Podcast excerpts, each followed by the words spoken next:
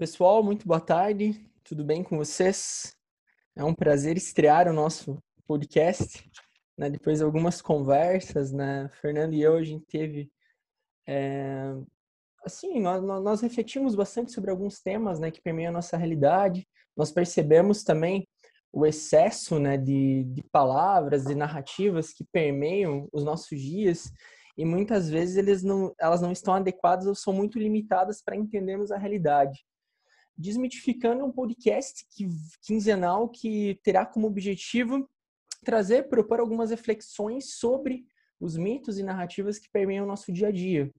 O nosso objetivo principal com isso não é trazer uma verdade absoluta é, e nem somente é, reconstruir fatos que nós cremos que sejam mais adequados a explicar a realidade, mas mais do que isso, propor reflexões e talvez trazer até novas perguntas para os nossos ouvintes, de forma que, a partir né, de uma percepção um pouco mais ampla da realidade, nós possamos também compreender melhor o meio que nós vivemos, todas as relações que abarcam, a partir de temas que estão, é, estão em voga né, no nosso cotidiano.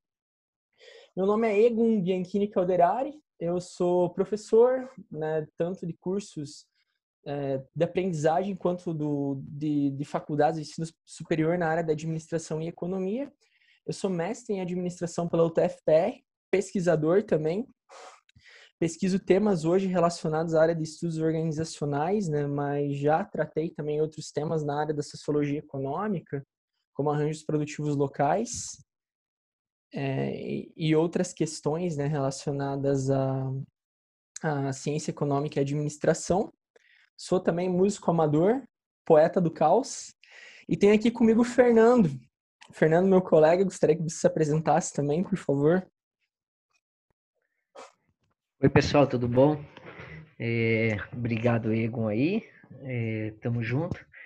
O meu nome é Fernando Viana. É, na verdade é Fernando, um monte de sobrenome e acaba no Viana. É, eu eu sou, sou professor também, é, sou pesquisador, é, sou marido da Juliana e pai do Dylan, e o Dylan é um cachorro, e é, também eu sou, já fui professor de disciplinas nas áreas tanto de administração quanto de engenharias em faculdades e universidades de Curitiba. E hoje eu me dedico exclusivamente à pesquisa. Né? É, eu sou mestre pela UTFPR em administração, é, pesquisei já na área de tecnologia, de produção, e hoje é, eu acabei direcionando minhas pesquisas para a área de estudos organizacionais, que seria a área crítica né, da administração, das ciências sociais é, aplicadas. É, eu sou doutorando na Fundação Getúlio Vargas, na Escola de Administração de São, do Estado de São Paulo. É, e lá eu também pesquiso é, especialmente na, na parte mais crítica de tecnologias.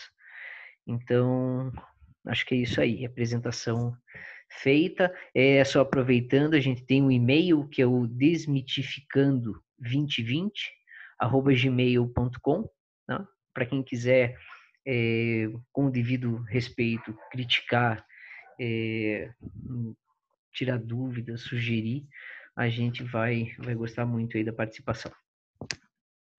Tá ótimo, Fernando, muito obrigado. Né? Nós somos amigos, né? A gente vem conversando há algum tempo a respeito da possibilidade, né?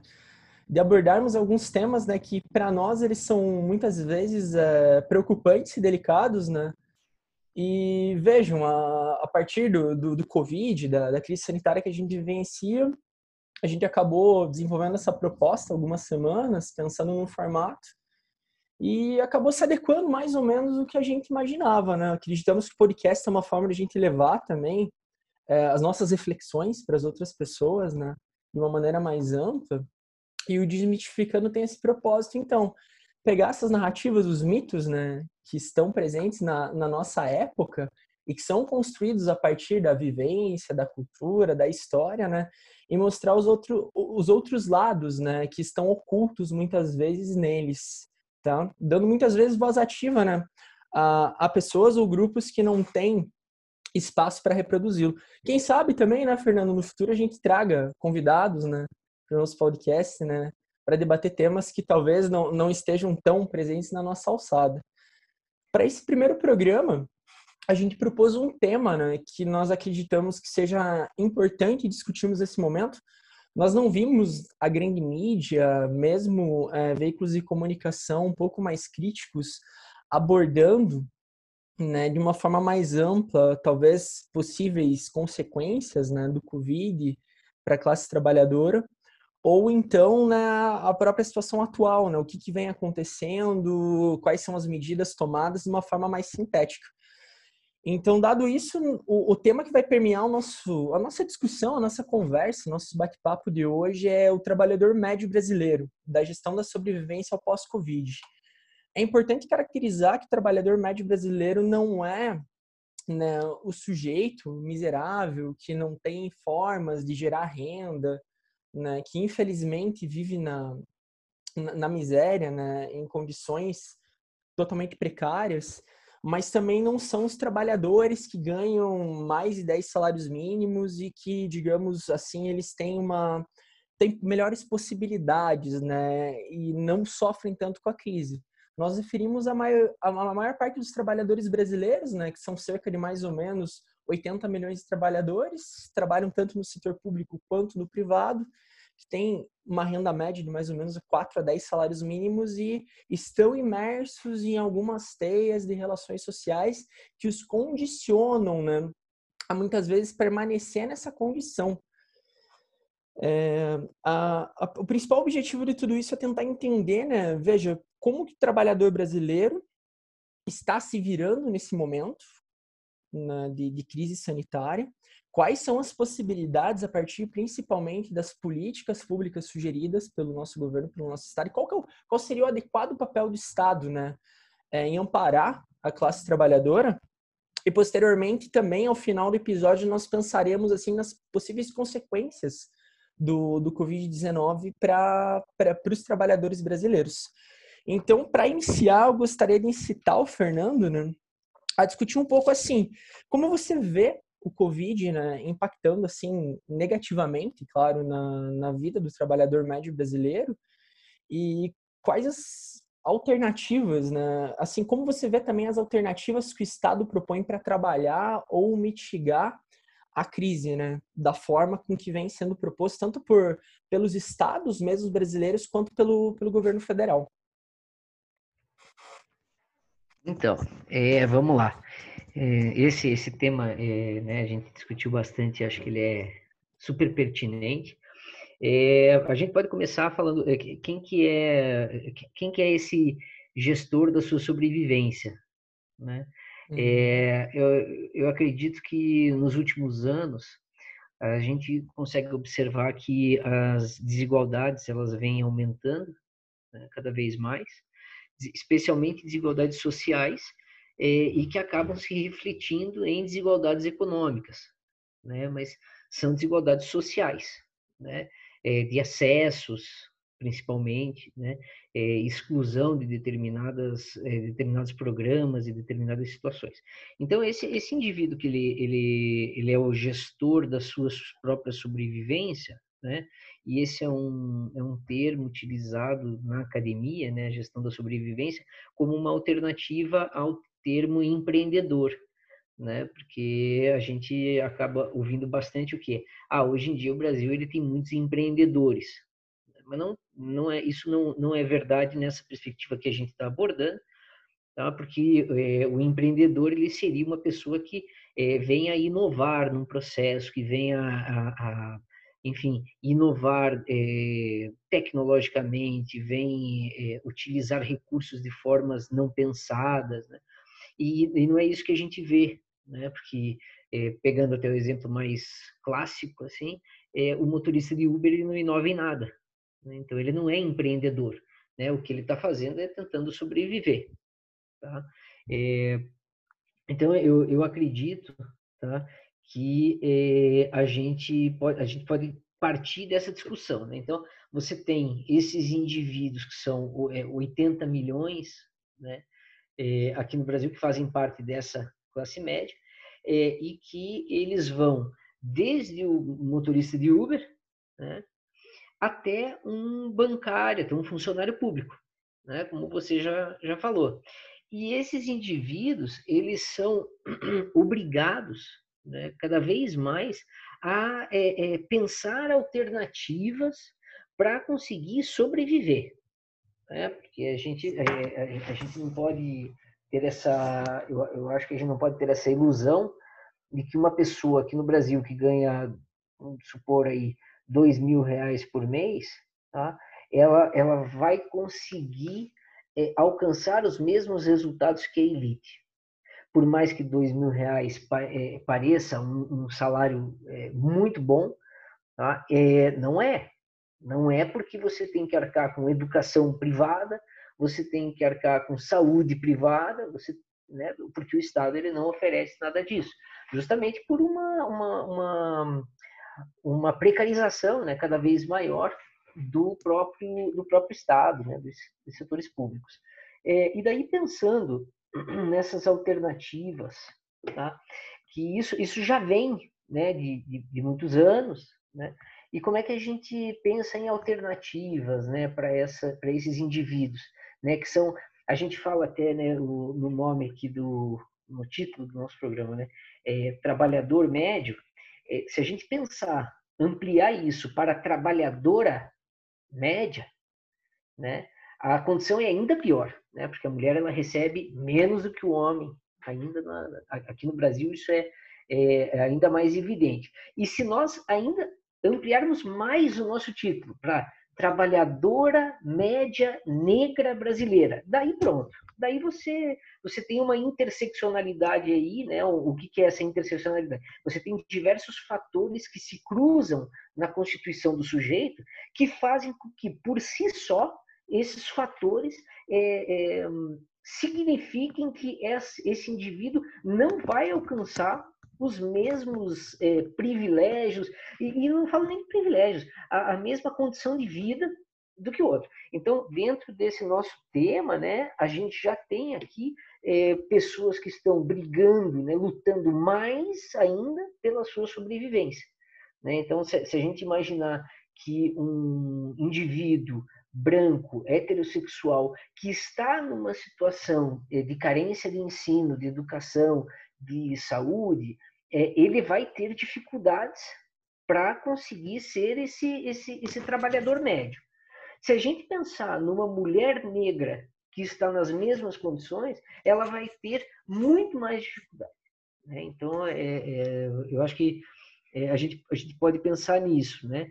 É, e daí, com, com relação a, a, alternativas, e daí eu vou, vou voltar aí a, a passar a bola de volta para você, né, dar esse, fazer essa tabela, é, o, o, o, Estado, né, o Estado brasileiro, é, me parece, na condição agora das políticas relacionadas ao Covid, principalmente, mas que são uma, uma continuidade mesmo do que já vinha acontecendo, né, é, não demonstra qualquer empatia ou qualquer é, é, solidariedade com as classes que não sejam as suas próprias classes.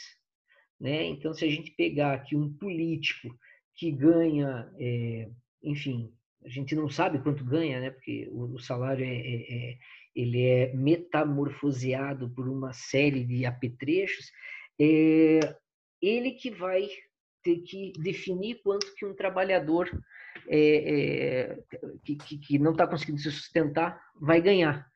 Né? Então, e ele não tem essa empatia, porque ele está, é, em larga medida, legislando para si próprio e para os seus. Perfeito, Fernando. Uh, até uh, acho que é muito importante, é fundamental, assim, nós, nós ampliarmos, né, como, como na academia tem sido feito, né, essa noção de classe, classe social, né, não somente restringimos ela à renda, né, a gente tentar entender outras características né, étnicas, é, culturais, sociais, que condicionam algumas pessoas a, a, a alguns limites, né, que elas podem é, percorrer ou perpassar né, para conseguir subir, né, ascender nessa escala. Né? Nós sabemos que efetivamente muito poucos, né, são os trabalhadores que nascem em condições muito pobres e que conseguem, né, ascender e chegar, por exemplo, a uma classe média alta, né, ou chegar até uma classe B.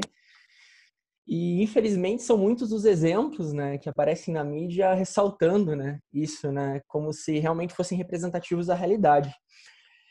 Agora falar sobre o papel do Estado, né? O que, que nós podemos perceber a partir disso tudo, né? Então, eu acredito que desde o Temer, né, nós temos uma redução também, uma diminuição do papel do Estado, e que foi marcada principalmente com a, a PEC dos gastos públicos, né, que estabeleceu em 2017, né, limitação dos gastos em áreas fundamentais, como educação e saúde, e que a partir de então seriam corrigidas somente a, a, a partir da inflação, né? Então, o IPCA no passado deu 4,3% mais ou menos, né? de preços aos consumidores.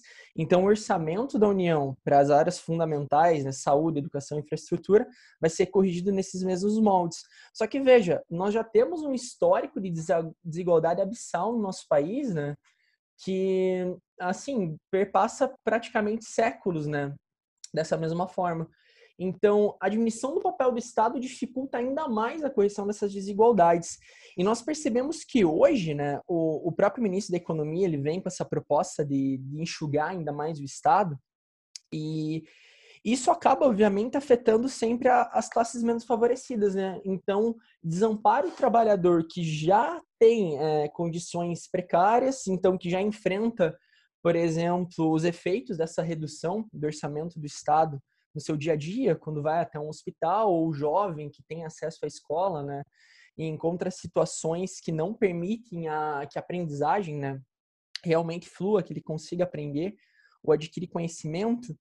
E, e eu acredito também que é, as medidas, na verdade, são muito desmedidas, né, porque a própria proposta inicial né, do Paulo Guedes para mitigar os efeitos da economia, fornecer um valor de 200 reais ao trabalhador, né, é, ela parece, na nossa visão, absurda, né, porque é, isso representa um quinto do salário mínimo, né, nem um quinto do salário mínimo. Então, veja que, que condições uma pessoa tem sobreviver em casa com auxílio de 200 reais, né, como trabalhador, trabalhadora as propostas para as micro e pequenas empresas também não são adequadas, né, ao meu ver, porque principalmente é, elas são predominantes no Brasil. Nós temos hoje cerca de 20 milhões de micro e pequenas empresas, né, segundo o empresômetro, isso dá 99% de representatividade a elas né, na, na estrutura da, das empresas brasileiras.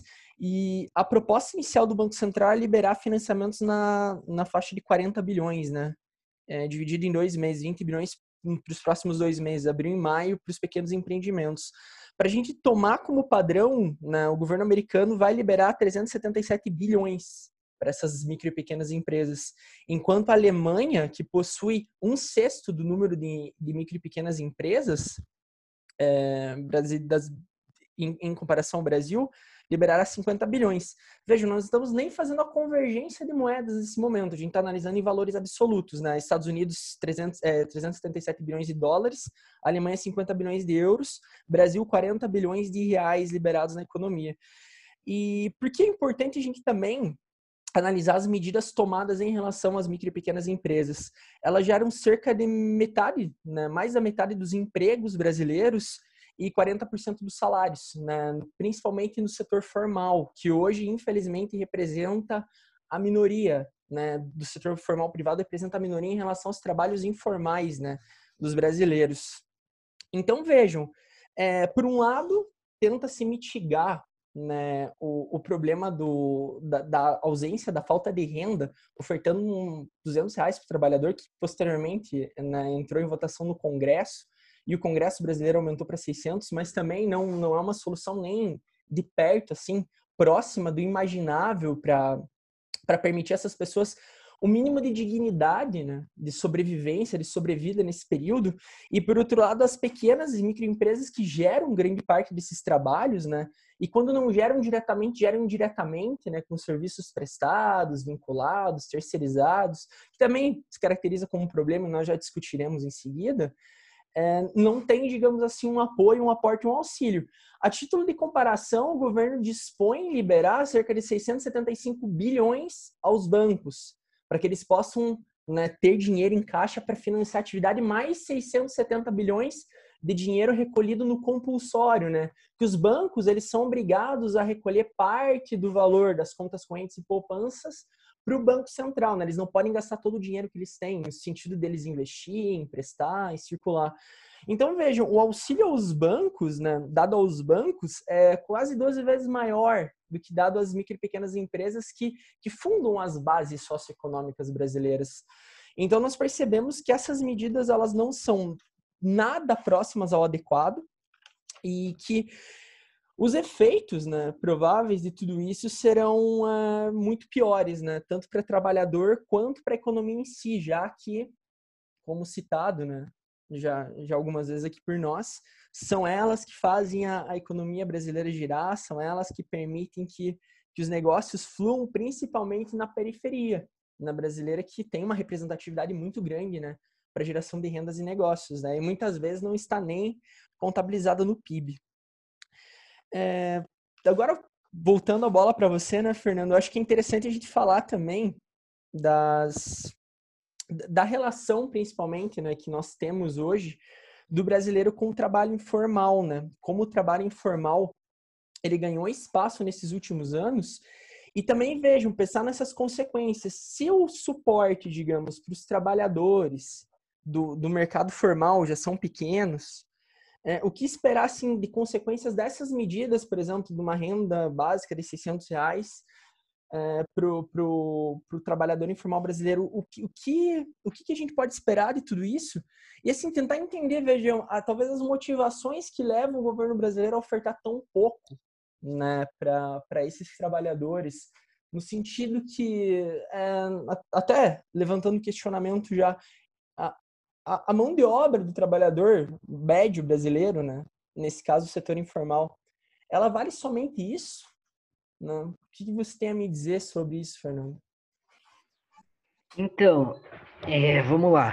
Eu eu acho que é, o seguinte, essa relação, né, com o trabalho informal, né, é, na, na verdade, trata-se de uma, é, no, no, porque é, o, o próprio termo trabalho informal dá a impressão, né, trabalhador informal, dá a impressão de que é uma escolha, né? Então você, porque o que, que você está falando? Está falando que ele é um trabalhador, mas que ele tem a característica de ser informal, como se fosse uma escolha dele, né? Ele poderia ser então um trabalhador é, presidente de indústria? Seria também uma outra característica, mas ele não tem isso.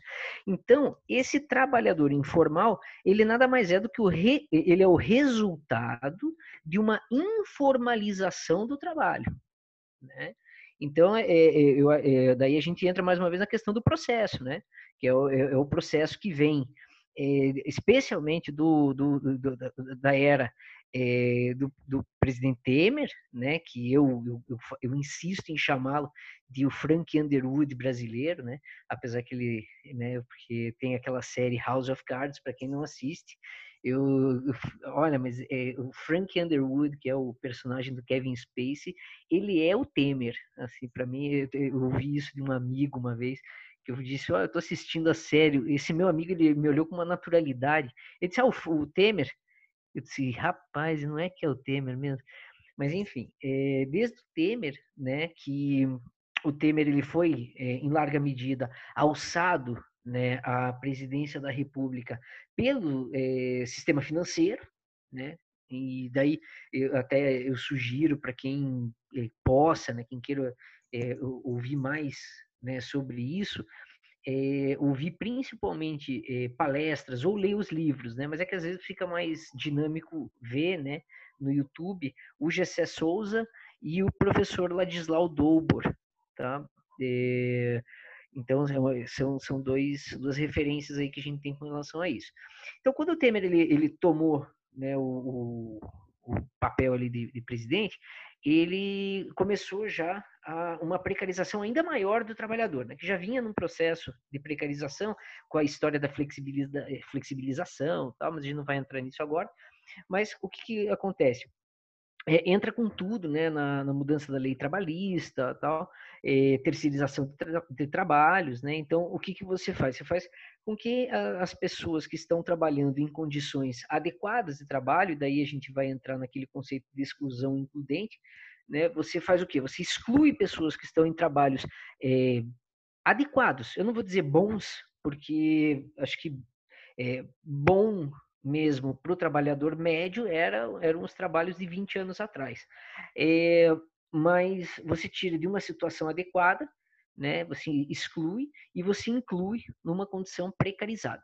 Né? Então, numa condição pior, numa condição que ele não vai ter plano de saúde, numa condição que ele não vai receber o final de semana remunerado, ele não vai receber seu vale de transporte, ele vai arcar com os seus meios de produção. Quando a gente fala arcar com os seus meios de produção, é, por exemplo, o que está acontecendo hoje né, com os professores, né, que por estarem, e com grande parte da população de trabalhadores médios, por estarem em home office, eles são obrigados a pagar uma internet, a pagar energia elétrica, a ter o seu próprio computador, e existe um discurso de que eles são livres, né? Mas é, isso, né? É, eles são livres desde que eles tenham os seus próprios meios de produção.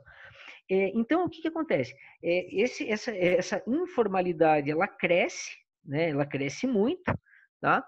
É, e, e conforme cresce a informalidade, o preço das, da, dos produtos, dos serviços, isso você sabe mais do que eu, eles não mudam, em larga medida aumentam, né? no mínimo com aquele discurso de ah, tem que acompanhar a inflação, né? É, só que essas pessoas elas recebem menos, né? elas recebem menos. Quando, quando você vai começa a jogar isso, é, a, a, como é que é, a dissipar esse ganho delas entre tudo que elas têm que pagar, entre tudo que elas não estão recebendo, tal, elas acabam ganhando menos, né? E daí a gente vai, vai entrar nessa questão, mas como é que pode esse trabalho né, é, é ganhar tão pouco? Né? E quando eu falo esse trabalho, é o trabalhador médio, a trabalhadora média. Como é, como é, que, como é que hoje a gente diz que um trabalhador ele vai sobreviver com, é, com, com, dignidade, tá? porque eu acho que tem uma diferença entre você sobreviver e você sobreviver com dignidade. O sobreviver com dignidade, na minha opinião, é você sobreviver podendo, por exemplo, é, é, ter algum conforto para sua família, né? é você poder ter o lazer, porque a gente diz assim, o, o, Estado ele provê lazer? Não, ele não provê, ele não provê nada, na verdade. Hoje em dia ainda, né, com esses governos que vieram, não provê nada. Mas é, então a pessoa não, ela não vive com dignidade. Ela pode até não morrer de fome, né? Mas ela não vive com dignidade, tá? E daí a gente vai, né, é, a gente tem todos esses problemas relacionados a uma precarização do trabalho, a essa exclusão includente. E, e assim, quando, quando você pensa que é, a, é, já, já, a precarização do trabalho chegou num ponto que não tem como ampliar, ah, tem. O capital tem. Né? Ele, sempre, ele sempre vai dar o seu jeito, né? porque o, a gente tem que lembrar que o capitalismo é a busca incessante por é, é, acúmulo de, de, de, riquezas. Né? E é, nessa, nesse ponto, eu chego lá no, no, nos 200 reais, nos 600 reais, né? que, que, que você mencionou. Né? É, 200 reais. Como é que a gente chegou no número de 200 reais? Né? É, a gente tem que lembrar isso, a gente conversou já sobre isso, e eu acho que essa é uma parte que eu, eu faço questão de, de, expor aqui, porque é importante a gente saber o seguinte: na definição de valor de trabalho, tá? É, o, o e, e quem está ouvindo, é, eu, eu não sou marxista, tá? não sou mesmo, mas eu acho que o livro Capital do Karl Marx ele é a Bíblia do empresário. Quem quer ser empresário, quer explorar o trabalhador, tem que ler o Capital né? Porque ele, ele ali ele dá todas as dicas, né? E o que, que ele fala ali? Como é que é, é o que, que é o valor do trabalho? O valor do trabalho é em tempo quanto o trabalhador tem que é, é, trabalhar, tem que produzir para conseguir o mínimo para sua subsistência. É isso. Então, é, o valor do trabalho é isso. É quanto eu vou trabalhar para garantir minha subsistência. E daí você vê um, né, um banqueiro de formação, que é o atual ministro da Economia, dizendo que, olha, é, tem que ser 200 reais. É lógico. É lógico. Porque se ele disser assim, olha, aqui no Brasil não vive-se com menos de 2 mil, os funcionários dele e de quem o colocou onde ele está vão chegar e vão dizer assim, olha, então eu não trabalho por menos de 2 mil, porque é o que eu preciso para minha subsistência. Né? Então, assim, é, é, esses 200 reais aqui, é, na, na minha opinião, ele funciona da seguinte forma. É um recado. É um recado, ó. Trabalhador, você vale 200 reais. É isso, você vale 200 reais. É, é, o, o, trabalhador médio para a atual é, economia política do país vale 200 reais. E a gente pensar que porque chegou em 600 no Congresso isso é bom, é mais triste ainda. Porque lá estão os representantes do povo. E os representantes do povo estão dizendo o quê? O trabalho de vocês vale 600 reais. Né? E daí, é, é para finalizar aqui, né, é, é, sempre aquela questão, né? Quem são essas pessoas, né, para dizer que alguém pode, se alguém pode ou não sobreviver com 200 ou 600, tendo em vista a folha de pagamento deles, né? Então, é, assim, a gente não tem nenhum tipo de pesquisa qualitativa que possa chegar e dizer assim, olha, a dignidade até porque é, isso vale para o Brasil inteiro, mas nós temos regiões completamente diferentes umas das outras. E isso não é levado em consideração. Por isso que eu acho importante mencionar que quando alguém é, escolhe né, é, um determinado político, tal, é, é importante observar como que esse político a vê. Porque o que me parece aqui é que todos os brasileiros médios foram colocados no mesmo balaio, né? Então, aí é uma ausência, né, de uma talvez uma um mito, né, da importância, né? Ah, não, eu eu, eu né, eu esse esse governo, esse senador, esse deputado, ele vai me ele vai me olhar diferente. Veja, pelas decisões que estão tomando, não, né? Então, é, acho que foi, foi isso que você mencionou aí. É, e agora, né, eu aproveito para devolver com a seguinte questão: é, esses 200 ou esses 600 ou 1.500, enfim, em relação ao que outros países estão fazendo, tá? E em relação ao que o próprio país aqui poderia fazer, é, são adequados? Pois bem, Fernando, eles não são nada adequados, né? Se a gente imaginar, o governo americano, ele propôs uma bolsa né, de auxílio de quase 2 mil dólares aos trabalhadores né, estadunidenses, enquanto os governos europeus, eles, eles ainda não chegaram a acordos, né? Vejam, é importante a gente citar aqui que essas medidas, elas são contingenciais, né? Então, não há ainda a, expectativa assim de uma de uma solução para a crise sanitária que viria talvez com um controle bem rígido sobre a, a um controle social bem rígido né? Sobre a circulação de pessoas né? Fechamentos de aeroportos fechamentos de espaços que a gente sabe que no Brasil não vem sendo respeitados né até o nosso presidente estimula que as pessoas saiam que não é correto está indo totalmente contrário a todas as medidas estabelecidas, a todas as orientações da OMS, que é a Organização Mundial de Saúde. E por enquanto assim não há nada definido, né? Mas veja, o governo italiano propôs a pagar uma bolsa de mais ou menos 1.100 euros para os trabalhadores né, italianos. É um pouco maior do que o salário mínimo. Os franceses eles estão mais ou menos alinhando as mesmas medidas e expectativas. Pelo que se percebe até o momento, né? O que a gente conseguiu aprender, as coisas que a gente trocou informações, né, Fernando e eu, é, nós percebemos também que grande parte da preocupação é manter a atividade econômica funcionando. Quando os países eles percebem que não dá para seguir, eles vão começar a intervir, primeiramente ofertando empréstimos às empresas e buscando a manutenção dos empregos por essa via. Mas como não dá certo também, então daí eles vão instituir essas bolsas, né? Então, se nós analisarmos a diferença né, do, do valor que o trabalho tem para os americanos, do valor que o trabalho tem para os europeus, né, é pífio, né? A gente olha isso e vejo, é, é, é, é irônico, né? É irônico, né? Nós, nós não rimos da situação porque é uma situação muito cruel, né? Com o, o próprio trabalhador brasileiro. E essa diferença, Fernando, que você mencionou, né? Esse afastamento né, da classe política à, à realidade social, é perceptível nessa, nessa tomada de decisão, né? Dessas políticas públicas sugeridas, que são, ao nosso ver, absurdas, né? Como você vai... Veja, como, como a, a possibilidade de ter esperança num país melhor se num momento de extrema necessidade oferta um valor minimamente, assim... Ah, absurdo para manutenção, assim, da, da vida do trabalhador, né?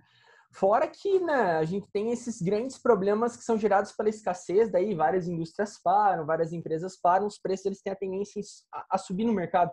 Então, veja, é, é, é, contra, é, é, totalmente assim ilógico você ofertar uma bolsa menor do que o salário mínimo, teria que ser até mesmo maior. E o governo tem totais condições de fornecer esse investimento que, que ele pode fazer aumentando a dívida pública brasileira, né, que existem outros países, como o Japão, por exemplo, que têm dívidas muito maiores, cerca de 200% do PIB, e veja, eles operam normalmente. Nós temos que entender o país não como se fosse uma empresa privada, gerida, né, que não pode aumentar o índice de endividamento, ou como nós, meros mortais, que temos que nos contentar com 600 reais que o Congresso estabeleceu para nossa subsistência, né? O governo ele pode se auto-endividar. E nós temos uma reserva de 360 bilhões de dólares. São as reservas cambiais que, veja, foram organizadas, foram construídas a partir do governo, dos governos do PT, né, do Lula e da Dilma, que inclusive ano passado o Paulo Guedes estava se desfazendo delas, né, que ele achava que não era necessário, então ele estava colocando esses dólares à venda no mercado, né?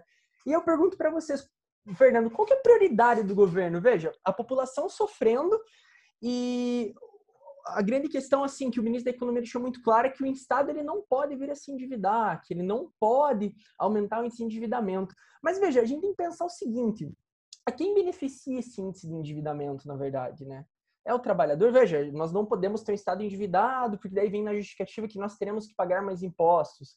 Mas vejam, há outras alternativas, né? mas o, o desenvolvimento, o crescimento econômico, a melhor da condição da população não está nessa pauta, né? não está nessa pauta neoliberal que eles vêm buscando instituir.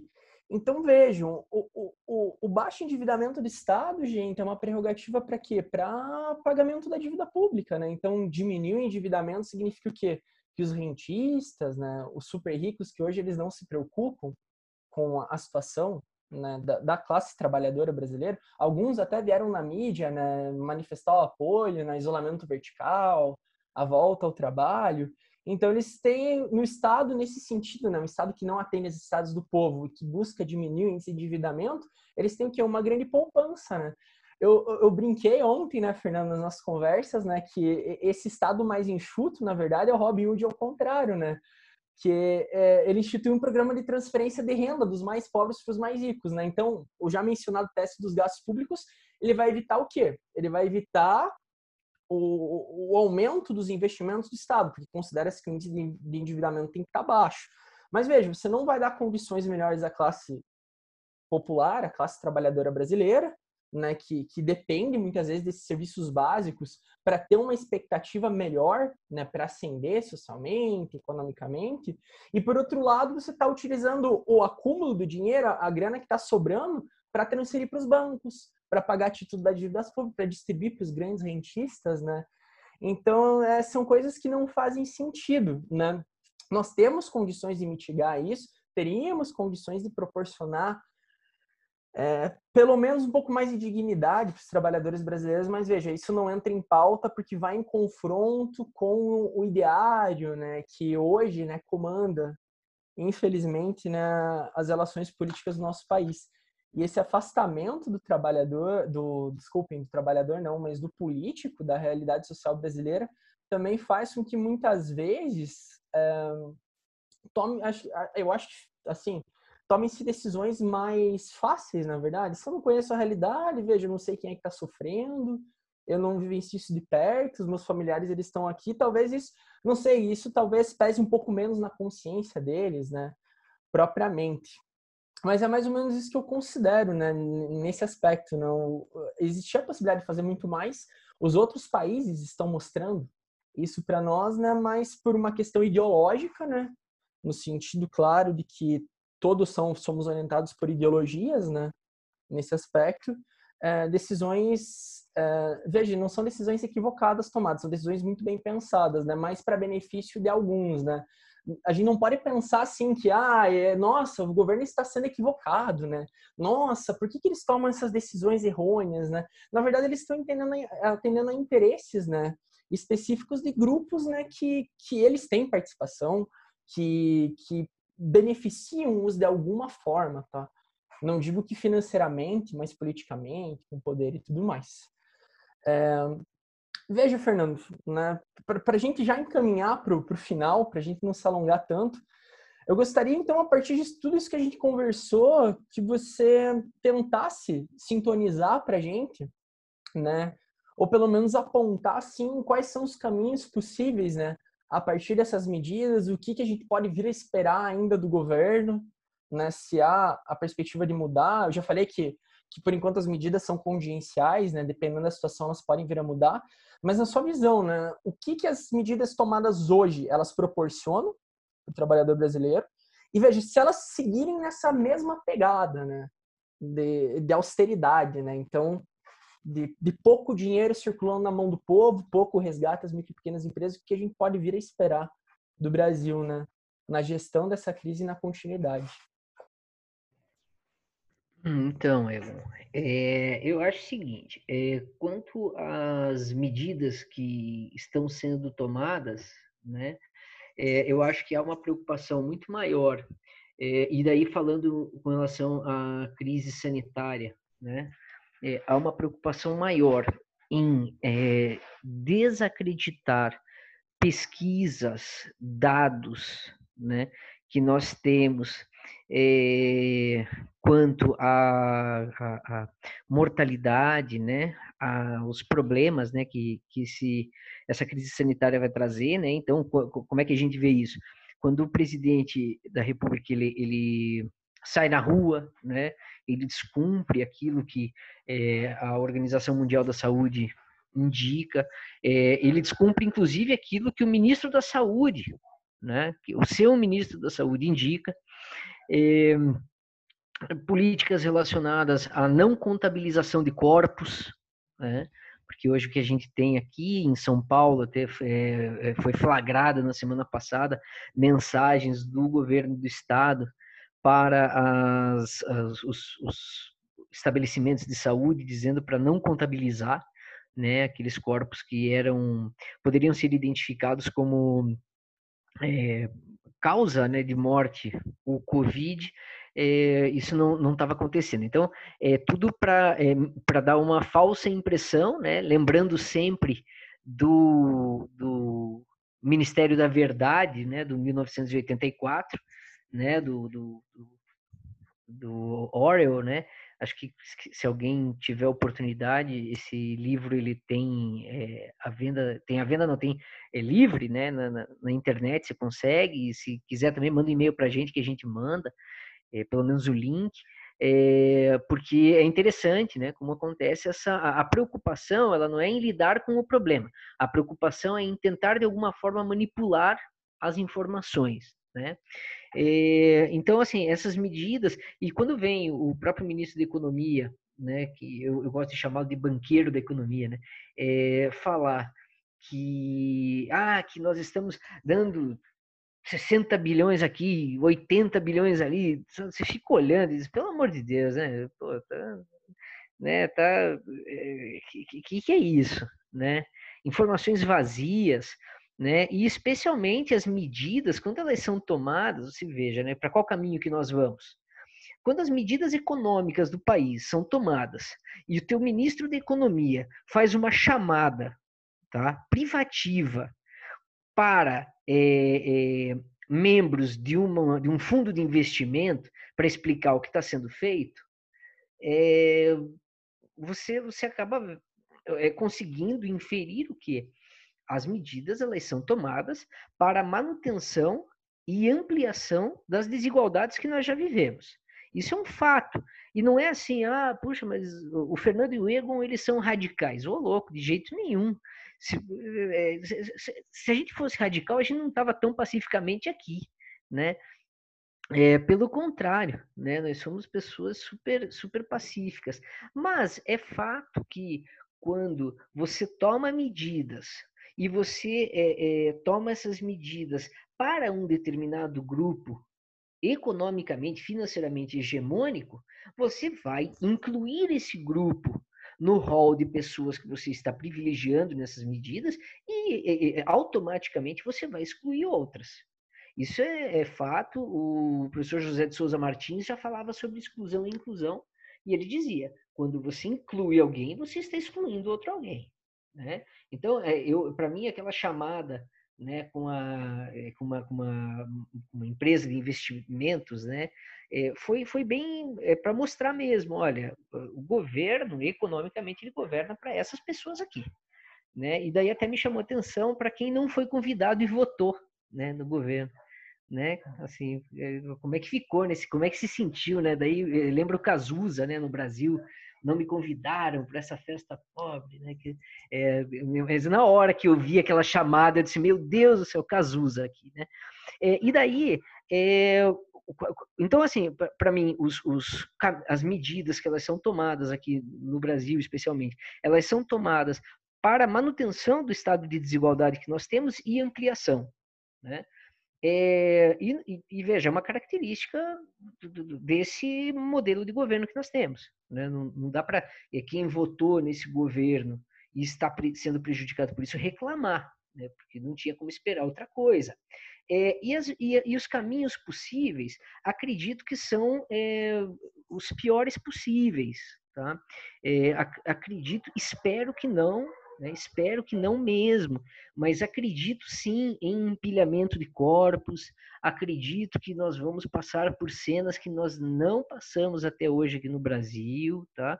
É, a gente já está vendo assim, o número de mortes no Brasil ela, é, ele, ela vem crescendo, mas assim, ah, de um dia para o outro ela cresceu em 40 pessoas, mas foram é, sepultadas nos cemitérios do, do estado de São Paulo é, 80, 90 por problemas de, é, respiratórios. Em Minas Gerais está acontecendo isso. Né? Num, num, num, determinado período de tempo que morriam 80 pessoas, morreram 490. Então, assim, por mais que a gente não tenha é, o dado técnico formal, o empilhamento de corpos ele é inevitável de ser visto. Então, eu acredito que a gente vai chegar numa situação assim, com relação a mortes do, do, eh, geradas pelo Covid e é, talvez uma. É, diferentemente de outros países liberais, né? Se pegar os Estados Unidos mesmo, é, eles sabem que, e essa frase se tornou um pouco clássica, né? Mas que consumidor morto não consome. Né? Então é por isso que eles vão receber lá 1.500 dólares, 2.000 dólares e tal. Aqui a gente não tem esse pensamento ainda, e daí é o que leva para os conceitos de necropolítica e necrocapitalismo. Né? Acho que é, é isso, assim, para da minha parte, para encerrar, eu queria, eu queria daí ouvir você, o que, que vai acontecer. É, muito bem colocado tudo, Fernando. É, veja, eu tenho, infelizmente, a, a mesma opinião que você, infelizmente no sentido assim que é, a gente almejaria algo melhor, né? Para o futuro brasileiro. Nós vimos aqui a situação do nosso vizinho Equador, né? Dos corpos sendo jogados na rua, das pessoas sendo impedidas de sair na sua casa, as próprias funerárias se recusando a retirá-los, né? É, é necessário entender algumas coisas, algumas questões também. Nesse momento de crise, o, o necessário mesmo era preservar a vida, né? A vida humana, né? Não, não, veja, dignidade já é difícil ser conseguida, mas pelo menos assim, a esperança de que as vidas fossem preservadas, que houvesse um, um mínimo, uma mínima preocupação assim humana, né, ou um mínimo senso de humanidade, né, do Estado em relação àquelas pessoas que mais sofrem e são afetadas, né. É importante citar também, eu já citado o gasto, teto dos gastos públicos, né, nós tivemos uma queda de 4,3% de, de 2018 para 2019, né? Com investimento em saúde, né? Isso é muito representativo, né? E mais ou menos 16% de investimentos na educação. Nós tivemos recentemente um outro digital do MEC que cortou mais bolsas de pesquisa, né? Então, veja, esse, esse déficit que a gente tem na saúde, ele prejudica, obviamente, o atendimento dessas pessoas, e realmente, você está certo, Fernando, não se engane, pessoal. É, a crise ela é muito pior do que aparenta ser. É, os veículos de comunicação, eles estão é, divulgando aqueles dados oficiais, mas eles não representam a realidade. Nós sabemos que os dados, né, Fernando, dentro da pesquisa, eles não são amplamente representativos, principalmente por, por algo assim, por um fenômeno que ocorre, né, é, em larga escala e a gente não consegue propriamente mensurá-lo, né, o alcance dele que é a própria pandemia, né. Então, são muito maiores, os hospitais eles vão ficar sobrecarregados, sim, né? A falta de ação do governo, vejo, a gente, a gente falou né, na miséria ser liberada para os trabalhadores, mas a gente também não discutiu a demora né, para a liberação desses recursos. Né? Então, fazem pelo menos três semanas né, que o governo vem empacando tudo. Depois eles disseram que não, tem precisa de uma proposta emenda constitucional, precisa de uma PEC para a gente liberar esses valores, quando constitucionalmente não há necessidade, né? Então, além de não ajudar, além de barrar, além de cortar os investimentos, além de, de de tratar tudo isso como uma brincadeira, né? Levar isso a partir de um contradiscurso de que a economia é mais importante do que o trabalho, do que a vida, né? É, você, a, a, gente percebe assim que que as consequências só poderiam ser as piores possíveis, né? E que os cortes que vêm sendo feitos, né, em administração do papel do Estado, na verdade, ela não beneficia ninguém, né? Na verdade, beneficia, né, somente a um grupo hegemônico, né, que são aqueles ao que o, o nosso o nosso banqueiro da economia, né, muito bem citado o termo por você, né, recorreu, né, a, a alinhar assim o seu discurso, sua conversa. Então, eu acredito que a gente tem que acompanhar essas próximas semanas, né, verificar o que será feito, quais são as medidas tomadas, né, que provavelmente serão inerciais, né, o governo vai ficar nessa inércia, né, defendendo um discurso que ninguém no mundo defende, indo contra o OMS.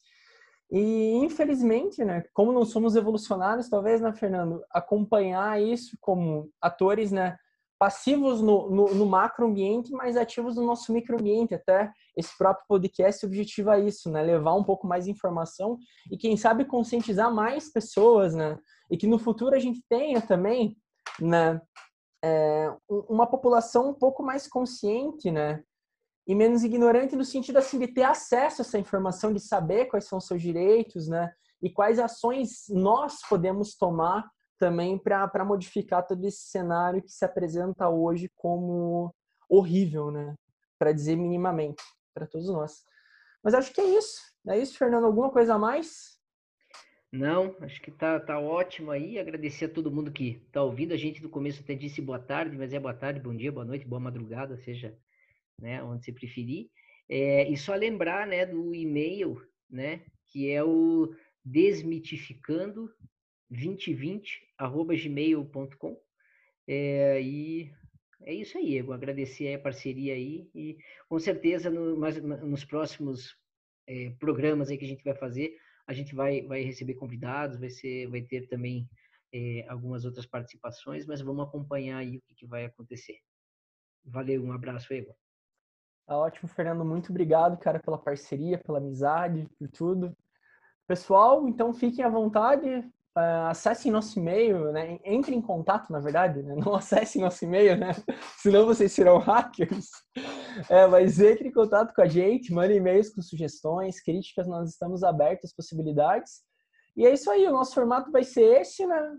É o Fernando lá e eu cá por hora, né? Quem sabe mais para frente a gente consiga conversar, né? No mesmo ambiente. E apesar de todas as, as previsões pessimistas, nós desejamos né, saúde a vocês e às famílias, né? E tudo de melhor na medida do possível. É, nós nos encontraremos daqui duas semanas. O tema ainda não foi pensado, mas enquanto isso, né, durante esse período, a gente vai pensando aí nas possibilidades e talvez as sugestões de vocês sejam, né, sejam bem-vindas e nos auxiliem também a delinear melhor um assunto né, que possa ser de interesse de todos. Então, nós encerramos por aqui, tá? Valeu, pessoal. Um abraço para vocês e, e tudo de bom. Até mais.